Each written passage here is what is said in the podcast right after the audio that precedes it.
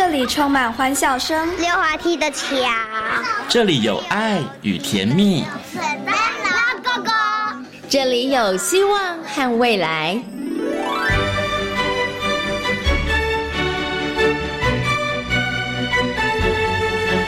遇见幸福幼儿园，遇见幸福幼，遇见幸福幼，遇见幸福幼儿园。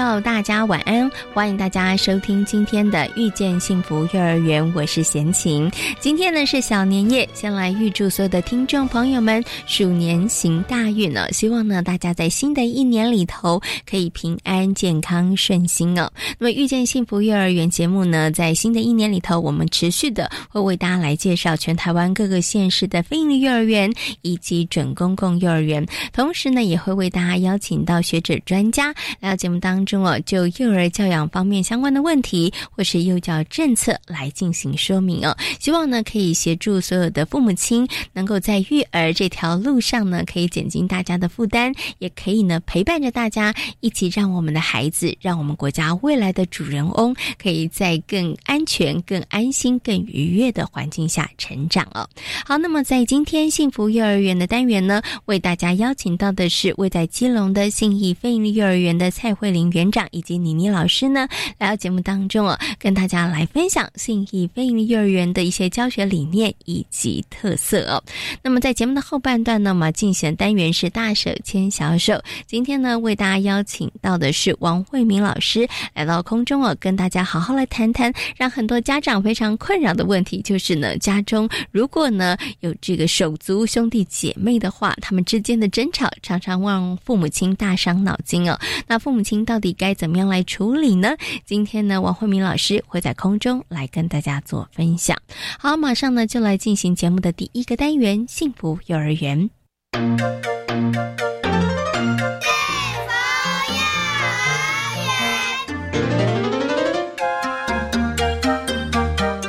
由新竹教保人员协会承接办理的信义非营利幼儿园，是基隆的第二所非营利幼儿园，共有混龄班级三班、幼幼班一班，共有一百零六名学生。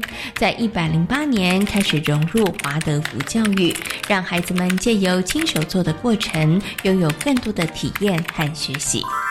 这是教育广播电台，您现在所收听到的节目呢是遇见幸福幼儿园，我是贤琴。在今天的幸福幼儿园的单元当中呢，很高兴的要为大家邀请到了信义非营利幼儿园的蔡慧玲园长，以及呢我们的林邦尼妮妮老师呢来到节目当中哦，跟所有的听众朋友呢好好来分享呢，就是位在基隆的信义非营幼儿园他们在教学上面的一些特色，还有一些课程很精彩之处哦。那首先呢，先跟我们的蔡园长问声好，Hello，园长您好，嗨，贤琴好，大家好。还有就是我们的。妮妮老师，大家好，是今天很高兴可以邀请两位哦来到节目当中哦，我们就信义飞鹰幼儿园的一些课程，还有一些教学的特色，来跟听众朋友进行一些分享哦。不过呢，在谈到信义飞鹰幼儿园的一些教学特色之前呢，我先呢站在所有家长的这个角度呢，请问一下我们资深的蔡园长一个问题哦，就是呢，很多的爸爸妈妈在帮孩子挑幼儿园的时候，大家可能会先看硬体设备是。啊，好看老师的师资，然后可能看教什么内容，对不对？这个大概是一般的家长在帮孩子挑选幼儿园的时候会去注重的点，但是我发现呢，有一个点可能很多家长都忽略了，就是他们可能会去看说，哎，这个幼儿园教什么，但是他没有去观察我的孩子可能进入这个幼儿园可能是从小幼幼班开始的，他会发现，哎，这个课程呢，有的时候。是不是应该也要与时俱进？因为有一些幼儿园，它的课程会不会就从以前可能五年前呢，或十年前一套一直沿用下来？所以家长是不是在这个课程的更新度上面、与时俱进的这个程度上面，也应该要稍微注意一下呢？对，以以目前来看，就是很多的家长他们现在上学，基本上他们希望孩子就是都是平安健康，然后学的部分，他们希望他们在整个。肢体的一个发展，它是很健全、健全的，所以基本上家长在挑学校或者在看的时候，他们会去观察。那你比如说从幼幼班一直到大班，那家长会在这段时间，他去看他从幼幼班到中小班到大班，他的一个成长一个改变。那假设他觉得好像小孩子就是这个样子的时候，他就会来质疑你啊。嗯，那你就必须要解释为什么。嗯，对，所以基本上幼稚园是要一直不成一直在变，一直在变，一直在变啊。因为你要跟着我们的现实，就是社会整个去做一个结合，你不可能一直停留在。就像我以前是很非常非常传统的教学，但是久了我就是要跟着老师他们走啊。嗯，那现在比如说学学习趋势一个趋势，那我以前都没有啊，但现在就整个要跟着他们一起去走。嗯，所以这个是幼儿园当一个园长，假设你要去接一个园所的时候，你要自己要非常清楚，就是说你希望这个幼儿园是要给孩子什么，老师要什么。那你其实园长他只是上面一个。同整的一个最重要都是在下面的老师他们，所以就是如果有心，因为接下来非盈利会越来越多，那想要当园长的人呢，就可能要一个很大的一个一个包容，嗯，然后很大的一个就是，所以你要够开阔了，对，你要广听老师他们的想法啦，对，那对，所以有时候他他他们就说你真的是一个最没有威严的园长，对我是我们学校最小的。没有，但是呢，蔡园长其实是跟老师一起来学习，所以刚刚其实园长也有提到了哈，就是说，呃，在站在园方的这个角度部分上面，我们真的应该要做到，就是因为真的时代一直在往前滚动，对，所以对于孩子们，我们要提供他们什么，真的可能二十年前、三十年前跟现在真的不太一样了，对，因为所处的生活环境也不一样了，所以在课程内容上面，甚至在教法上面也应该要不同，所以这其实也可以提醒很多的听众朋友，很多的爸爸妈妈。再去观察孩子在学校里面上课的内容是什么的时候，请大家也要可能要用点心，对不对？对，你可能要稍微去看看，哎，为什么老师是这样上课？这样的上课的内容跟我们现在生活社会的脉动，它的连结度高不高？对，这可能爸爸妈妈也要用心了，对不对？所以应该是家长也要认真仔细的看，然后我们的园方老师园长，我们也要在这个部分上要主动来把关。对对对，你好厉害哦，说中我们的心声。不过呢，其实啊，就是因为这样子的一个想法、跟观念、跟态度，所以呢，信义飞鹰的幼儿园呢，从刚开始创园的时候，一直到现在，他们的课程内容上面也不断不断的一直在，我不能说修正，但是一直在朝着。更好的方向，对，怎么样我们可以提供更完整，或是对孩子来讲更有益的一些课程哈？我还记得呢，其实大概一年多前的时候访问园长的时候，园长就要说，哦，我们信义飞行幼儿园其实我们很强调在自然生态部分上面的一些教学，所以在这个部分上面，它还是其实是有的，对对不对？哈，我们的那个户外活动还是非常的频繁，只要不下雨的话，小朋友都在外面爬爬走，是是是是是是是，到处去看，然后到处去看昆虫啊，看叶子，然后。那些东西像枯叶，孩子就会把它带回来，带回来教室做什么？他们可以做铺排，然后可以做一些他们生活经验所带来的东西。因为小孩就把叶子然后拼成车子啊，拼成他们想要的东西。嗯，然后或是说他们甚至我们班还可以把那些松散素材，然后做成班呃区牌区域的牌子，然后去做编排这样。对，就会用一些自然素材去做不同的变换跟玩法。嗯，不过从刚刚你老师的分享里头，我就发现，大家常会觉得这个亲近自然课程好像就跟科普有关，它就是认识大自然环境。当然有，我觉得它是科普知识的教育。但是你老师讲的那个小朋友他们在实际的活动课堂里面的展现，我觉得它很像是创意，甚至是美感教育。其实它也融入其中了，对对不对？哈，这是新一飞行幼儿园呢，从开园的时候，我们就哎给自己的一个定定的一个目标跟方向。那经过这些时间，这样的课程仍然还是持续在走。但是比较特别的是呢，其实我们有融入了一些华德福的元素，然后跟我们原来的课程，它可能可以做一个很巧妙的搭配哈。那这个部分的话，我想可能要请园长来跟他谈一下，就是为什么会有一个这样子的一个想法，把华德福的一些教育理念，或是他们在教育现场实际操作的一些方式，融入在你们的课程当中。其实我必须要先讲哈，其实每一个教学的那个理念，它都是对的。它也都是好的，它其实都在教小孩子怎么懂得去爱，怎么懂得去做事情。那会想要加入华德福的元素，是我觉得它是一个很舒服的一个教学，因为它都是用歌声在引导小孩，嗯，他没有所谓的指令，他也没有所谓的大声。他全部都是用老师的姿态，然后可能老师就要变得非常的柔温柔，然后用他的歌声去吸引小孩子进来。哦，对，那我觉得这个是老师他们自己就不用很用力的去教小孩。那这个教育它还有一个很重要的，就是它是回归到我们自己本身的内心世界。嗯，那其实我们我这几年这样接触下来的时候，其实我的讲师一直在告诉我们，我们要改变。所谓的改变，就是其实华德福它就是其实一个精神。那我们在台湾，我们要怎么去操作它？我们是要融入我们自己本身的东西，而不是把外国的东西拿进来。所以我们在我们的歌曲方面，我们就是哎用他们的非常轻柔的五音阶，你可能 YouTube 都找不到歌。嗯，那老师他们要去练。那其他的东西其实就是符合我们的在地的东西。嗯，比如我们的那个节庆跟着四季走，就原我们课程就是跟着我们的四季走。那像今天是尾牙，阿姨就提醒我们，今天尾牙要吃挂包，嗯，叫我要回去吃。那这个就是我们要融入我们自己的东西进去。所以其实我觉得就是大家要去思考一个人，就不要说盲目的说，哎，我就觉得华都不好，我就是一直去。那你有没有想过他内心的意涵在哪里？我觉得这会比较重要啦。嗯，对，OK。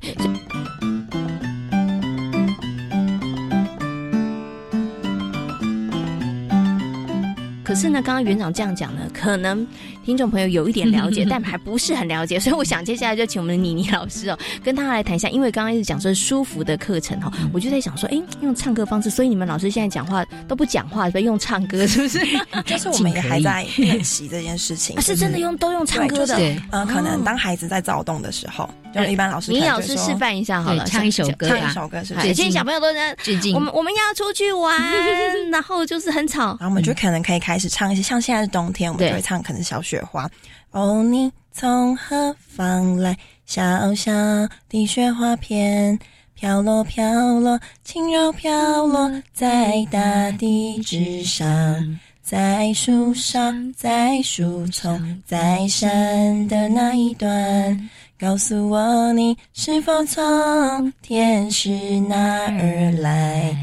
就是当老师唱歌的时候，我们就会认真听老师唱歌。那孩子其实久了之后，他可以会跟着唱。他就本来在玩，本来在打闹，对，他也会跟哎老师在唱歌了。然后我懂了。然后你知道，因为我们在吵嘛，因为先被老师吸引之后，听久了会唱之后，老师唱就跟园长刚刚忍不住也跟着喝 唱歌起来，对，就是会渲染旁边的。然后全班就会安静了，因为最后就变成大家都在唱歌，我们就可以再进行下一件事情。对，哦，原来是这样子。哎，那所有的歌都都都，它是有一个规范的嘛？就是。可能我有一百首歌曲的题库，或是二十首歌曲的题库。老师就是一个，我们可能想唱什么，那我们唱久了，孩子也会唱。对，就是在生活中的感觉。通常就是会跟着我们的那个节气节气，然后春天的我们就唱春天的歌，夏天就是夏天的歌，这样子。对对对，了解。有节庆的歌曲，然后是说，哎，季节的歌曲就是带进去。其实它最后都是在环扣到我们自己的生活周遭的事情。嗯，应该是这么说。OK，所以其实老师虽然是唱歌，但是呢，其实老师唱的歌其实都是有心机的，不是跟季节有关，要不然就可能跟我们现在正在做的事情，其实都有一些关系哈。所以呢，刚刚这个园长提到了哦，怎么样让老师在一个比较舒服，你不用声嘶力竭，然后也不用脸红脖子粗。然后管理小朋友的秩序，然后我们就可以让小朋友先回到一个比较安静或者是一个比较良好的一个学习氛围。可是这时候可能又会有家长话开始心里头会想说：，嗯，那好啦，小朋友的这个秩序管理好之后，那到到底可以带给他们什么？是我们会上什么课？在华德福里头，他到底还有一些什么样子的教育理念跟精神里头？然后是跟我们的课程去做一个结合的呢？其实华德福他很强调是在生活中学习。嗯哼，那。你就是要不断去尝试，不断去尝试。今天你爬高高，好，你爬，但是跌了怎么办？你要自己负责。那当然，其实，在比较最原始的华德福来讲，就是一般我们现在其实新竹有很多这种学校，他们里面真的什么东西都没有，小孩子是可以爬到桌子上的，但是老师他有规范，什么桌子可以爬，嗯，工具桌可以爬，老师的桌子不行。是，所以就是当你要去做这一个很温柔的。呃，温柔的坚定的时候，其实对老师来讲，它是一个很大的功课。但是我一直相信说，老师你如果愿意去尝试，愿意去学习，到后来老师你会变得非常非常对。面对一个孩子，就像我们那个老师昨天讲说，他们他就举例说，他们有三个大班的小孩逃学，老师就跑出去追嘛，因为那种那种学校是没有没有围篱的嘛，那老师就跑出去追，追回来他就问老师说：“老师怎么办？我们三个大班哦，逃学。”我们老师就很淡淡跟他说：“那你就讲白雪公主给他们听，他就会安静了。”嗯，对。那我们说为什么？然后他就开始讲白雪公主，因为白雪公主会在森林里头会遇到可怕的事。啊 没有，所以他就是变成说，哎，我昨天听他上课，我又觉得，哎，对哈，有时候我们会觉得说，比如大野狼吃人是很可怕，但他又觉得你就是要让孩子知道这就是现实，是，那他并不会觉得可怕，他只会觉得哦，原来大野狼是这样，是有这件事情可能的，对对，那就是说。跟着老师在讲的时候，就是整个的流动，就是我们不会去很夸大去讲说啊大野狼什么，我们不会，我们就是一样是在就像讲话一样，但是它是会有分层次，那个那个层次又是我们要学的，不是说呃，我们比如说相声，它是不是都啊很大声？但是我们说故事是不用，我一个故事我可能就是这样在跟你说故事，但是里面的情节情节我可能因因。或者是他的那个动作，我们会随着起来，但是他不是。夸大的，嗯嗯嗯嗯，就是等于我在跟你讲讲话一样，是对对对，那就会比较 OK 一点。嗯，所以在华德福的教育里头，一个很重要的核心，它其实就是要让孩子从生活当中去学习。那这其实跟我们现在在推动的这个呃新课纲，其实有某部分上面的精神其实是很吻合的，都是让孩子从做的过程当中，他可以有比较深刻的一个体验，然后可以去做一些学习。但是呢，可能刚刚大家听的时候会有点模糊的地方。我一定要请园长来讲，因为园长说：“哦，我们的老师说，哈，哎，哪里来的老师？其实是我刚刚在访问前有请问一下了，这个园长以及倪老师，就是说，其实为了要让在信义飞鹰幼儿园的课程可以融入一些华德福的一些教育理念跟精神，以及实际的做法上面的学习，所以其实老师们、园长大家都很认真呢。大家现在其实也跟 幼儿园里面的小朋友一样，我们一起在学习，对不对？好，所以你们就是专门也有请这个啊老师，然后。等于是说在职的训练啦，嗯，对不对？希望老师们在可能实际教育现场的操作上面，其实可以更加的得心应手。对，嗯对，我很幸运呐，我们老师都很棒。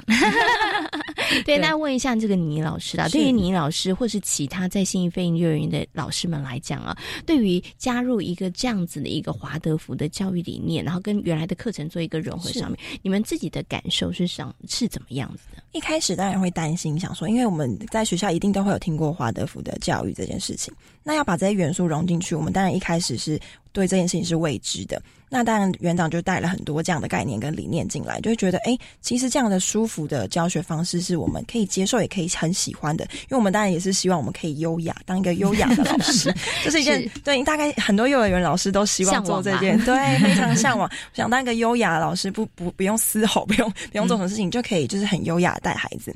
那一开始的担心当然是有，但是一一样就是大家一起，这是一个 team，所以大家一起学习，一起去练习。那歌也是大家一起唱歌，本来一开始大家是不敢唱的。就是你要在大家面前唱歌是一件多么觉得自己多尴尬，可是后来久而久之，这是一个氛围，你就觉得嗯，其实它很舒服，就是你就开始慢慢克服。那在接下来可能会带一些手作或是其他的。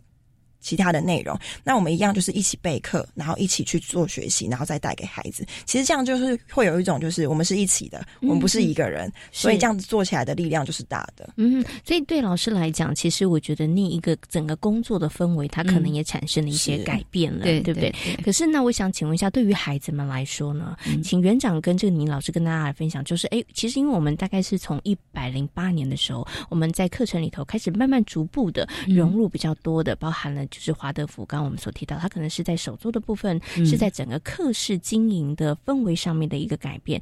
那请问一下园长跟倪老师，那你们有没有感受到说，哎，孩子们他们可能在这个部分上，因为我们加入了新的元素，所以他们的学习、他们的回馈、他们的改变，其实你们也有感受到？对，因为其实最最大的不同就是家长会一直，因为孩子回去就是可能想到就开始唱歌，想到就开始唱歌。那家长就是他们到底唱什么歌？怎么都那么特别？但是不是说只有唱歌，而是说他可能就是看电视看。我他们现在因为我非常强调我们不看电视，那我们也一直跟家长说不要给孩子常常接接触这些东西，所以他们没事，他们就是唱，嗯，然后呢也比较不会有那种再回家就是吵，嗯，对。那家长很明显就感到，哎，小孩子就比较温了。比较近，可他心会比较稳定一点点，对对，他就比较没有那么的跳，稳定性变高。对，那是因为我们唱的那些歌，它基本上就是都是很平淡的，所谓的五音阶歌曲，就是他的歌不会一下子高到很高，一下子低到很低。那其实我们常常在讲，声音是可以让孩子非常非常的稳定的。你老师的声音是怎么样？其实孩子会跟着你去流动。嗯，对。那我觉得最不一样的就是。就像你刚刚讲的，就我们。我可能面对一百个孩子，他们在那吵的时候，我开始唱歌，他们就要看着我了，嗯，然后就慢慢慢慢，你就看着哎静下来了，是对，那他这就是一个说你可以让孩子非常稳定的一个一个一个一个步骤吧，应该是可以这样讲，对，所以我们首先看到的就是可能孩子他们的稳定性对会高一点，他们的心情可能浮躁没有那么样子的严重了，对不对？那在学习的部分上面呢？学习像在学习区里面好了，就有发现，因为我们还是会玩一些色彩的东西，像湿水彩啊，湿水彩可能。大家就会觉得，哎，湿水彩跟水彩有什么不一样？那湿水彩其实就是它加入了，就水加的量会比较多。那湿水彩它很湿嘛，所以它绝对不可不可能是立起来画，它一定是要在桌面。那那个要做什么？就就想说，哎，那是这有什么不一样的嘛？它就是让孩子感受水的流动，那个水的流动。跟颜色流动，孩子就可以在上面上，就是可以在那个画面中啊，就自己感受，自己感受里面的故事内容。小孩可能会自己创作，像孩子那时候很特别，他就拿了一些基本原色，原色可能是红色啊、黄色，然后混在一起，他就说这就是我风的颜色。孩子在当中就已经把想象力放进去，然后他的触觉也放进去，因为孩子有时候就是手就下去了。对，那其实这一般在家里面，其实。家长可能就很怕孩子弄脏，然后孩子把到处弄的都是。那我们老师当然一开始也会担心，那我们就是要教好孩子嘛。孩子就是从生活开始教起，你把它弄脏了应该怎么办？是，然后弄弄脏了应该怎么去处理？抹布、水桶。会是全部的东西都要背给他，然后他就会自己去做处理。就是我觉得这是从一个生活中去引导他，那孩子就可以知道说，哦，如果这个地方脏了，我应该去怎么去弄，就不用担心说他因为怕脏这件事情而去而去剥夺他可以去创作、可以去学习的机会。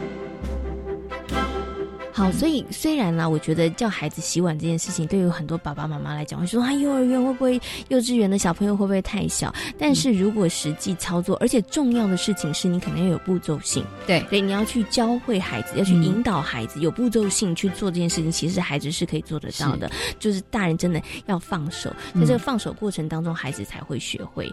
即使在这个过程里头，把不小心把。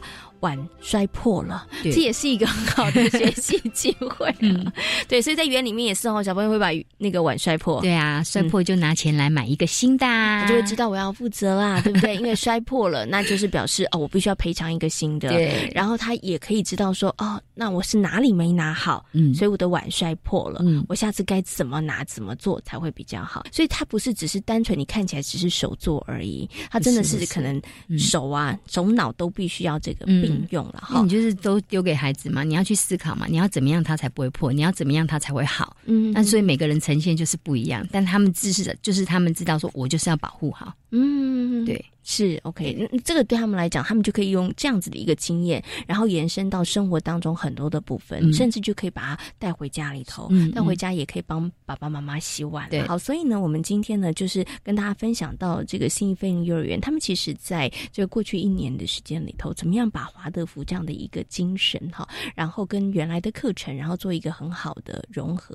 那的确，我觉得经过一年多的时间，也真的看到了一些。成果了，嗯，对不对？发现哎，孩子他们可能在学习的部分，甚至我觉得在老师教学的部分上面，是你老师应该都觉得教的很愉快吧？是，就是可以其实看到孩子的成就感这件事情，我就是一直强调这件事。当老师前面备课再辛苦，或是在就是再怎么努力，就是我觉得那个那一刹那看到孩子的那个成果跟孩子的成就感吧，还有家长再来就是跟我们讲说，哎，我们家孩子就是嗯，在家现在都会跟我讲说，哎，碗碗可以自己洗了，嗯，对，就是非常。其实老师他们真的很好玩，他们真的很棒。我每次啊看他们从。楼上嘛，因为每班都三十个小朋友，然后下来的时候，老师他们就开始一边唱唱唱唱唱，然后就开始整队，就一到十五，然后这样排好。他们老师觉得 OK 了，然后就说来我们的草地规则，然后小孩子说一什么二什么三什么，老师说好就出发了。嗯，我就觉得哇。好感动！我每次看到他们这样，我都好感动，因为就没有看到老师，你给我拍呀，你就没有那些声音出现。因为园长以前在幼儿园的时候，应该是这样子啦，所以我就觉得哇，他们好棒！我每次看他们这样整批带出去，我都觉得啊，我们老师好棒。对啊，我觉得那那是一个很很棒的互动的氛围。对于老师来讲，对孩子也是哈。对于孩子来讲，我觉得怎么样去形塑一个让他觉得开心，然后是老师每天笑眯眯的，对对，然后我们是一个愉快。的学习氛围对他来说，这是一个非常非常重要的一个记忆，因为这样的记忆可能会影响他日后的学习。哈，OK，好，今天呢也非常谢谢谢呢，我们呃新义飞云幼儿园的蔡慧玲园长以及呢我们的林邦宁老师在空中跟大家所做的精彩的分享，感谢两位，谢谢。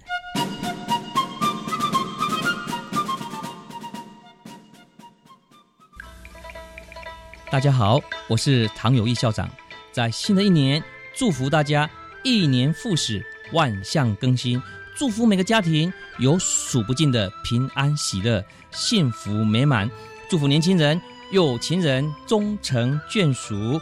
欢迎所有听众在每周五下午三点三十分准时收听左岸咖啡馆魔法亲子料理屋。家庭幸福，社会就幸福哦。家庭省电秘诀大公开：电器清洁保效率，家电保养不能少。冰箱冷气选一级，换灯要选 LED。电脑不用就关机，插座管理少待机。冰箱节能八分满，随手关灯好习惯。人人节电智慧王，聪明用电省荷包啊，省荷包。更多省电秘诀，请上节约能源园区网站查询。以上广告为经济部能源局提供。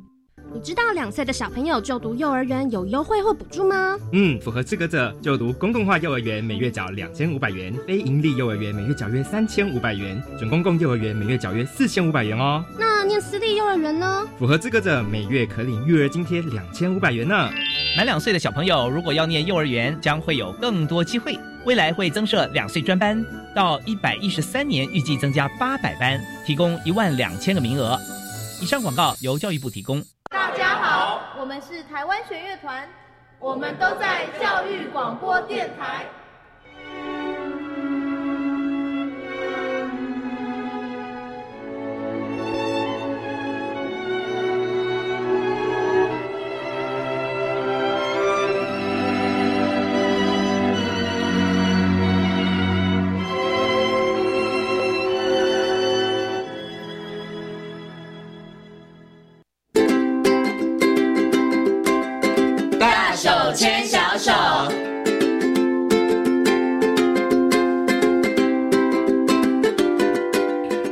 大手牵小手的单元当中呢，很高兴的再次为大家邀请到实践大学家庭研究与儿童发展学系的助理教授王慧明老师呢，来到节目当中哦，跟所有听众朋友来进行分享哦。那今天呢，要请王老师呢来跟大家好好谈谈呢，关于家里头手足关系的这个相处的问题。那父母亲呢，对于手足之间的嗯处理，是不是也应该要有一点点这个小小的 pebble 呢？那首先呢，跟先跟我们的王老师问声好，Hello，王老师您好。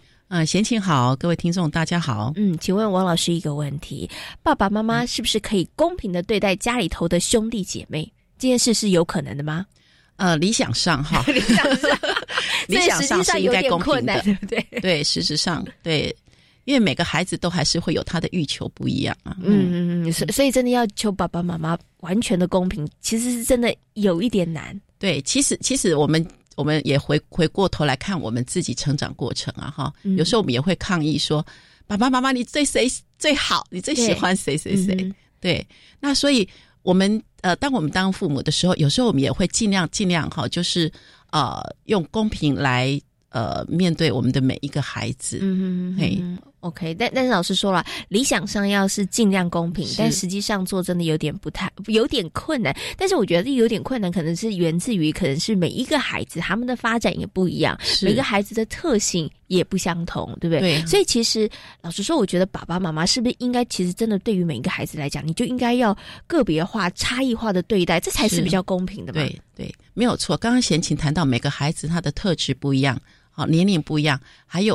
孩子的排行也不一样，嗯，需求也不同，对，需求也不同，嗯哼，好，所以就好像我们谈到，就是说，哎，每个孩子他有他的先天的气质或特质，嗯哼，好，那呃，有些孩子总是呃，你会觉得咖喱卡感心，嗯，就说那个特质气质，或者我们讲说他喝油漆的孩子啊，哈啊，或者是说比较呃贴心善解人意的孩子，总是会比较。比较讨父母的喜欢，是。那有些孩子可能就是呃比较调皮、调皮的，或者是比较要让父母伤脑筋的，或者是比较有个性的小孩，是。嘿，那呃或者是我们在呃比较所谓呃。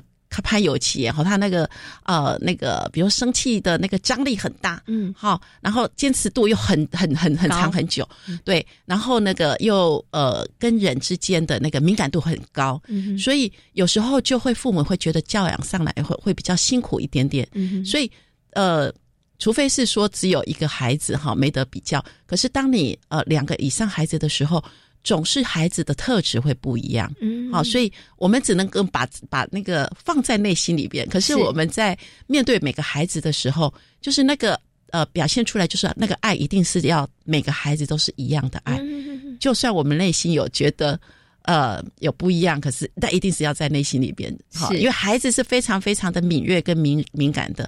我举个例子哈，那个有一天啊，其实我对我的孩子，我都跟当他们说，那个妈妈给你们都是满满的爱，都是一样的，都是一样的爱。可是有一天，那个哥哥跟我说，妈妈，我觉得你比较喜欢妹妹。我说为什么？他说你每次跟妹妹妹讲话，你都说妹妹，然后跟我讲话都说哥哥。语调的高低，他就听出来那个不一样。对孩子是非常敏感的，对对对。所以，我们父母要怎么做到让孩子觉得父母是公平的？哈，这父母有时候可能自己要。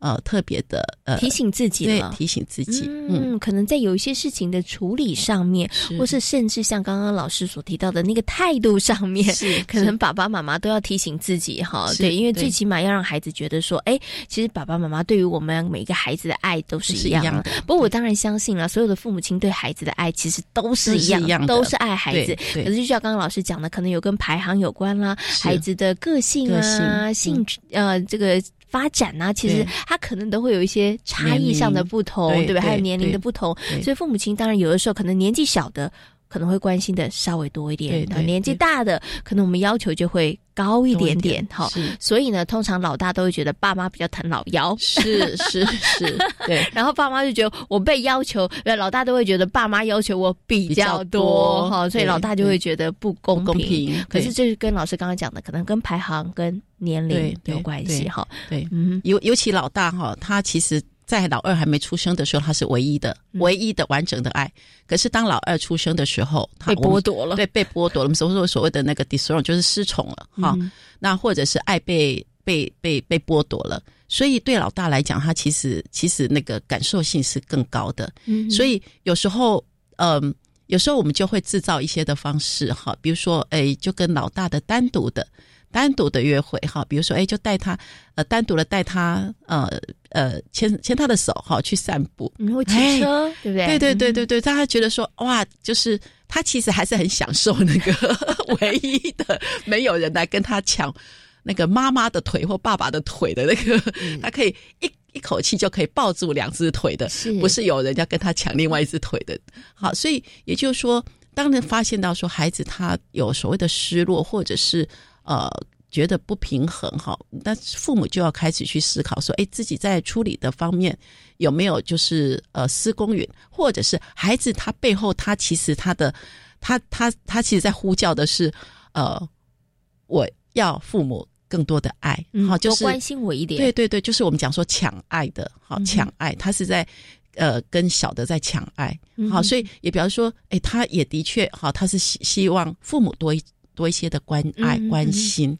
是，所以其实爸爸妈妈呢，父母亲的敏感度真的要高一点。对，如果当孩子他有些行为出现的时候，可能他就是在呼救、呼叫说：“哎，你们要多关心我一点哦，然后多疼爱我一点，不要只关心到其他的兄弟姐妹而已。”不过像刚刚老师举的例子，我觉得就很好。所以父母亲，当你有察觉到之后，你可能就要因着每个孩子不同，他们的呃发展或者是他们的需求，然后我们可能就创造一些机会。有些孩子他可能就是哎。那你可以单独陪我骑车，我就会觉得我不一样了，对对对，他就被满足了。有的孩子觉得说，哎，看功课的时候，你可能能够多陪我一点，对，那就可以了。所以其实父母亲要很敏锐的去察觉到可能每一个孩子的需求的这个不一样。但刚老师有讲了，真的要做到完全的公平可能很难，但是父母亲要尽量去做。尽量在什么时候，我觉得最容易出现孩子觉得爸妈不公平，就是有争吵的时候。对，他们就觉得爸爸妈妈不公平，你为什么？对姐姐比较好，或者对哥哥比较，或者对弟弟妹妹比较好，所以很多的父母亲觉得说，那干脆都不要吵就好了，就尽量我不要让兄弟姐妹他们之间有争吵，是不是就不会有这样的问题？但是这个手足之间有争吵，真的是一件不好的事情吗？好，呃，根据统计哈，呃，手足之间的争吵，呃，大概平均每十分钟就会有一次。就是很正常的，就是他们在一起玩的时候，或者是在一起哈，甚至在那个要看电视抢那个最好的那个位置哈，哎，也也就是争吵，争夺哈，是。对争夺玩具也好，争夺爸妈的爱也好，或者是争夺那个呃主导权。主导权哈，对，所以呃其实频率是非常高的。那其实呃我们要呼吁哈，呃爸爸妈妈就是呃其实，在孩子的成长过程当中啊，跟着他的呃陪伴他们成长哈的呃其实呃。时间最长的可能会是他的手足，嗯哼。那因为我们父母哈，呃，我们现在可以陪伴着他，可是我们一定会比他们哈早离开，对，早离开。所以其实我们要营造一个呃，他跟他的手足之间能够和谐、互相关爱这样的一个呃长久的关系就很重要。那所以当孩孩子手足冲突，其实父母要啊，我们讲说最忌讳的就是。啊，他妹妹比较小，你要让他啊，或者是弟弟比较小，弟弟不懂事，你要让他。你是哥哥哎，你怎么这么不懂事？那当然就会 孩子会觉得很不公平啊，哈，不公平。所以我们要从另外一个角度来看待，呃，手足之间争吵或冲突的这件事情，它其实对孩子来讲就是最好的社会学习，嗯，所以它是一个好的学习机会。对对，就是说。因为在我们人生的过程当中，很多的时候都有所谓的资源不足啊，那或者是分配不均，或者是他上了学校，他可能也会有所谓跟手呃跟他同才的冲突的问题，所以父母应该从比较正向来看待哈，就是说这个手足冲突，从这个过程当中呃，孩子要学到的是什么？比如说他要学到的啊，比如说你要倾听啊，啊，听听看。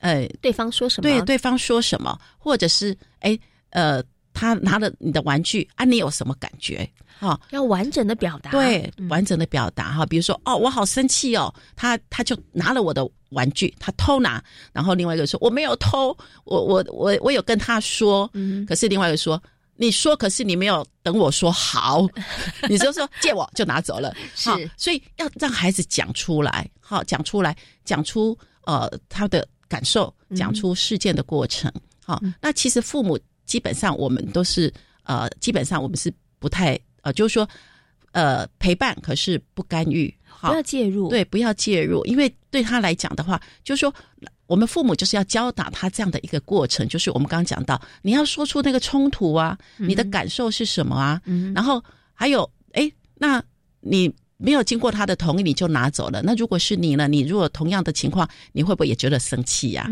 好，所以那个同理也蛮重要的哈。是知道说，哎，今天他为什么会生气？好，那个同理，然后接下来就是，那我们接下来要怎么来解决这件事情嘛？好，如何让以后还是有冲突啦？那就是你们要去协调。好，那要怎样能够比较把这个问题解决？比如说，那你下一次要借玩具，要说。借我，然后要等我说好才可以借，不能说直接拿走。对，可是没有等对方同意哈。好，所以这个问题解决的方式策略，好，孩子要去学习。然后到最后呢，我们希望所有的冲突最后是孩子是可以，嗯，我们讲到说不要因为冲突而伤害彼此感情。嗯，好，所以比如说到最后，那可能就说来，那那个诶。抱抱，对，抱抱，或者说，哎，如果有有明显的对方，好，那个，哎，比如说我刚才说，啊，对不起，我我我那个，呃，拿你的玩具说借我的时候，我要等你说好才可以拿走，好，所以他就要，呃，比如说从这样的一个沟通过程，因为他知道，呃，对方的。呃，感觉是什么？然后，哎，孩子，哎，他能够最后可以试出善善意，然后最后我们都是希望是能够善终，哈，就说能够很好圆满的解决。然后最后，哎，如果该说对不起，然后他可能说，哎，我要跟你对不起，好，我应该等你说好可以借啊。另外一个也会说，啊，那我也要跟你对不起啊，我不应该一生气就先把你揍下去，好，所以互相我们就和解，然后最后就是还是回到我们讲是一个。和谐的家庭啊，互相握握手，互相抱抱，是好。所以，因为手足的冲突会一再的发生，可是我们要让孩子从中间学到的是如何去问题解决、冲突解决，嗯，而不是而不是哎直接打过去就解决问题了，或者是说直接父母说来让他哎，因为这样还是不公平嘛，因为你还是没有去了解说孩子他的背后的原因是什么，互相的感受。那大人的介入，其实很多时候大人一开始介入的时候。或者是马上仲裁的时候，孩子他就失去的那个所谓问题解决、社会冲突的一个学习的过程。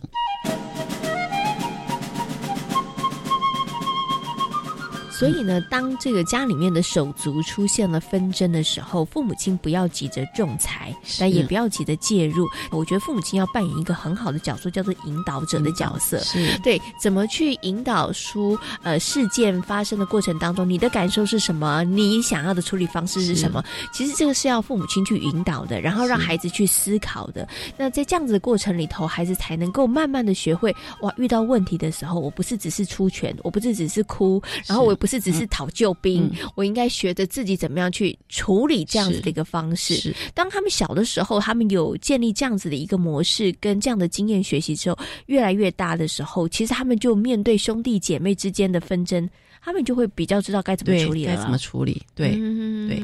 那因为像我们刚刚讲到说哈，呃，手足之间他会这样理性的一个解决问题哈，他还是有他年龄上的。呃，基础了哈，就是说孩子他是语言沟通哈，然后协商啊是 OK 的。可是今天如果是一个呃年龄差距很大的哈，比如说 baby 啊这种哎，对 baby 哈，那 baby 就来玩拿你的玩具哈，啊不哥哥姐姐就很生气，六六年级。对，那我们可能就是就是哎那。呃，除了告诉他，因为 baby 就是不懂嘛，你你没有办法跟他用语言沟通嘛，那你最好的方式就是什么？你自己把东西收拾好啊。对，是，对，那可能就是说，当我们刚刚讲的那个手足冲突的教导、协商、沟通的，那还是在他们都已经在发展到呃可以用语言沟通的程度。那当如果没有办法用语言沟通，那我们还是要教导孩子怎么避免。嗯，好，他可能就是，诶，因为你可能是东西没有收拾好，或者是没有放好。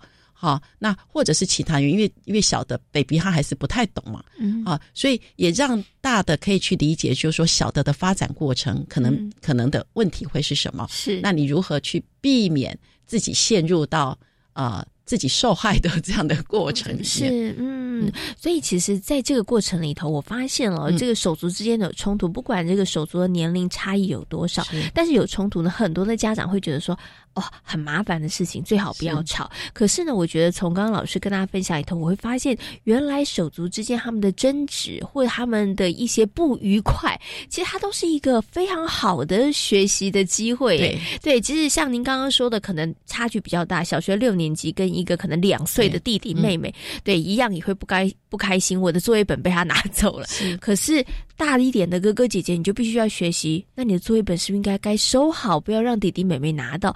所以对他来讲，其实手足之间的一个冲突跟争执，或者是一些事件的发生，其实它都是一个很好的学习的机会啊。没有错，我我的脑子里边一直有一个画面，就是小时候，然后呃，五我们五个兄弟姐妹吵架，然后爸爸妈妈就叫我们去那个神明前罚跪。好，那跪跪，其实我们后来就，其实是连坐法，对，连坐，然后后来就开始就说都是你了，都是你了，然后啊，其实最后每每五分钟又又又和好了，然后就玩起来了。所以有时候就说父母呃那个直接介入，其实有时候有时候就真的是孩子的呃，有时候就会所谓的不公平的，或者是说。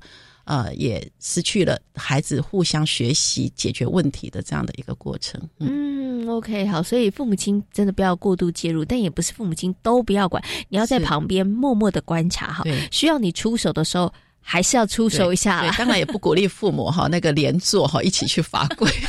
哎，这我就要问老师了。以前的父母亲真的都是用连坐法，而且都是觉得带头的哥哥姐姐罚最重。对，但老师说现在其实要。鼓励爸爸妈妈不要用这种方法。对对对对，我们还是用教导他们去解决问题。嗯，对。其实我后，其实即使说孩子后来都会说都是你啊，都是你啊，都是都是你那个引起事端呐。然后，其实，在那个过程，我们都会说，那我又不是故意的。其实还是有沟通，哎，是好，还是有沟通。不过，我们还是不赞成就是用处罚的方式。嗯，重要的事情就是遇到问题要去解决问题。对对，这对孩子来讲，这样的争执才有意义啊。他也知道说，哎，以后遇到这样的问题。玩具这个瞧不拢的时候，或者是呢想要做什么事情瞧不拢的时候，我该怎么样来学习，然后可以把它处理的更好？好，OK，好。所以呢，其实手足之间的一个相处，对于孩子们来讲，它其实也是一个非常好的学习的一个过程。好，可是呢，我想接下来请问一下王老师，就是啊，如果真的有孩子，他真的每天嘴巴挂在嘴里的，就是我觉得爸妈。太偏心，爸妈不公平，他真的就是这样觉得的时候，爸妈该怎么办呢？爸妈觉得说我对你也没有。特别的不好啊！可是你真的就觉得我好像对弟弟比较好，或者我对于其他手足比较好。这时候是父母亲到底应该怎么样来处理比较好？要屁事密谈嘛？所以，我们呃，基本上我们还是要去了解孩子为什么会有这样的心理感受。嗯，好，因为有时候呃，我们父母的做法跟孩子的感受有时候嗯会没有完全 match。比如说，我们讲到说，哎，那我就是我，我就是公平啊。可是对孩子来讲，就弟弟也有啊。对呀，那可是，可是我呃，对孩子来讲，他可能会，比如说他的在意的点会不一样啊。比如说，比如说那个呃，老大他可能会觉得说，哎，你每次都抱他，抱抱抱着弟弟妹妹，好，可是可是我也要你抱抱。可是你已经长大啦，啊，他其实其实只是要的是一个一个。关爱，嗯，好，或者是说那个呃爱的满足，嗯，所以，诶，如果父母能够去了解说你你会觉得不公平的地方，或者是你的你会比较在意的是什么，那。这样父母会比较好去处理他，是啊，那或者是说，因为每个孩子在意的点会不一样，或者是每个孩子的特质会不一样。有的孩子会在意，比如说啊，他吃的比较大碗，我吃的比较小碗，啊，或者是说，哎，那可能就是会牵涉到年龄啊，啊，体能啊，食量啊，对食量啊。可是孩子他会觉得，他就觉得说。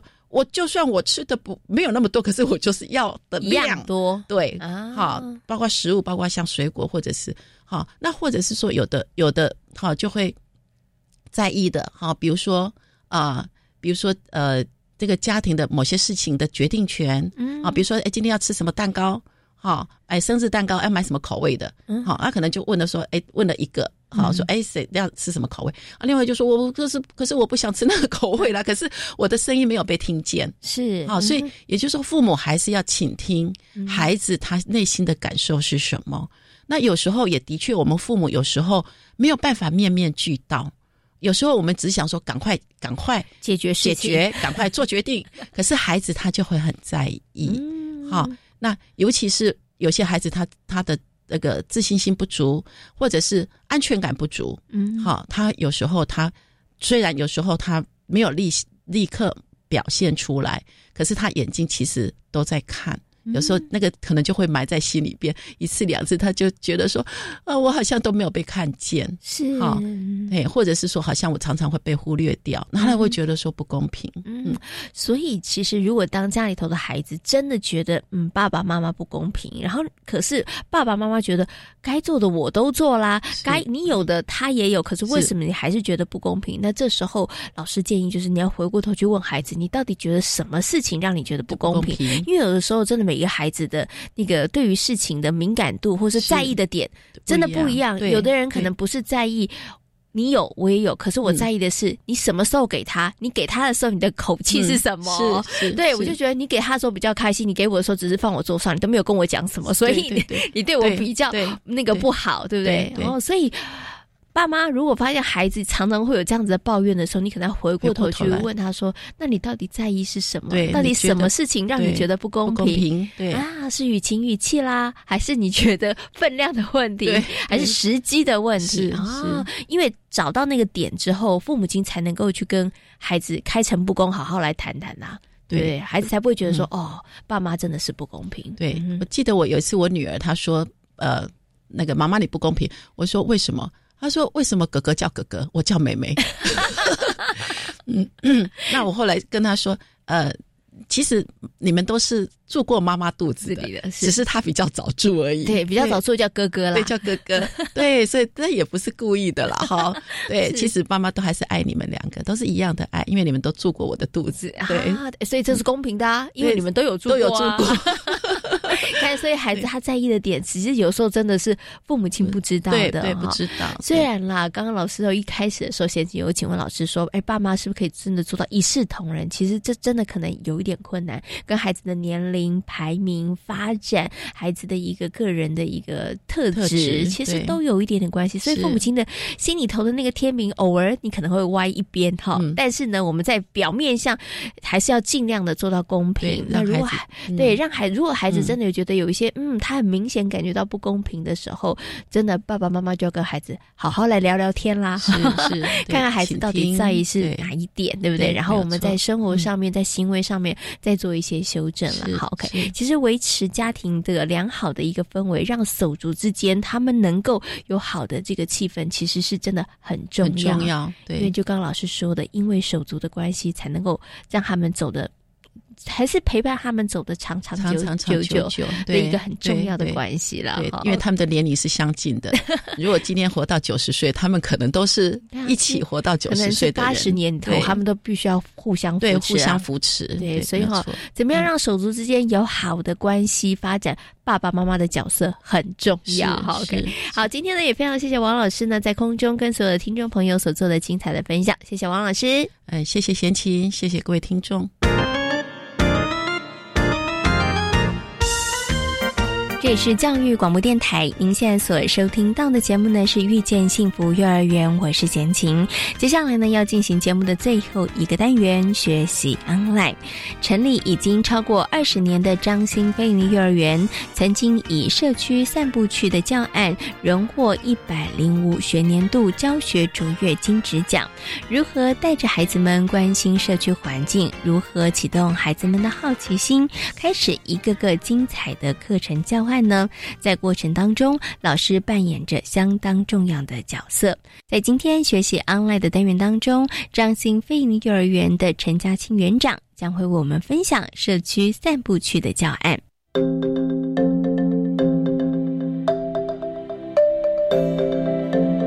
学习 online。这个社区散步区的方案，好，就像我们平常在家常一样，好，然后我们就发现了，呃，社区里面的生态，社区里面的一些相关的资源，好，所以对孩子来说，就是他的生活，生活产生出来的这个活动跟课程，好，然后呢，再来就是孩子在这里面，他可能会发现问题，好，包括说我们的孩子，他就观察到景美溪那。呃，看到旁边的牌子是写景美西右岸，那孩子就去想。那这个右岸是什么意思？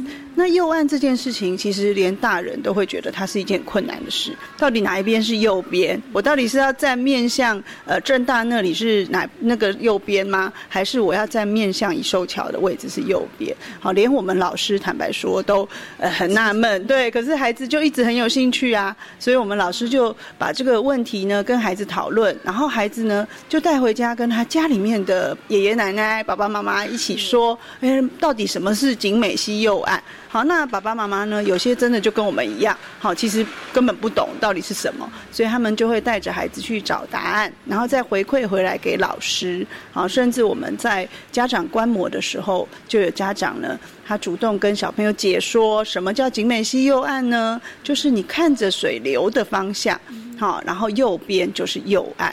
所以呢，孩子就知道哦，那这样子，我们再去站在景美溪河堤上面去看，他们就发现了，原来水流的方向看过去，那我们张新幼儿园这边就是右岸。对孩子来说，他就是呃一点一点、一步一步去。呃，认识跟了解，那他了解了之后，他再来，他就会再去呃更深入的知道说，哎，除了景美溪有这个右岸、左岸这个不同之外，那当中它还有什么样的转变？甚至他会再回过头去了解以前景美溪是长什么样子。孩子的课程，他带动了家长，也带动了里长，然后里里面的一些居民，好，他们一起去认识我们这个张新社区真正的故事。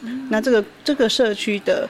呃，课程其实还没有结束，因为一个社区里面还有很多值得挖出来的一些老故事啊、老建筑啊，哈。那孩子呢，他们还在持续的了解当中。那我们就会呃，甚至现在有请一些爷爷奶奶来跟我们分享以前我们的张新社区长什么样子。那它的最主要的一些呃，比如说他之前的呃种植的作物，可以提供他怎么样的经济的价值。好，这些都是我们还在持续进行的。在今天遇见幸福幼儿园的单元，为大家邀请到了实践大学家庭研究与儿童发展学系的王慧敏助理教授呢，跟大家谈到了手足方面的一些问题，同时呢，也跟大家介绍了信义菲利幼儿园非常精彩的课程教案呢。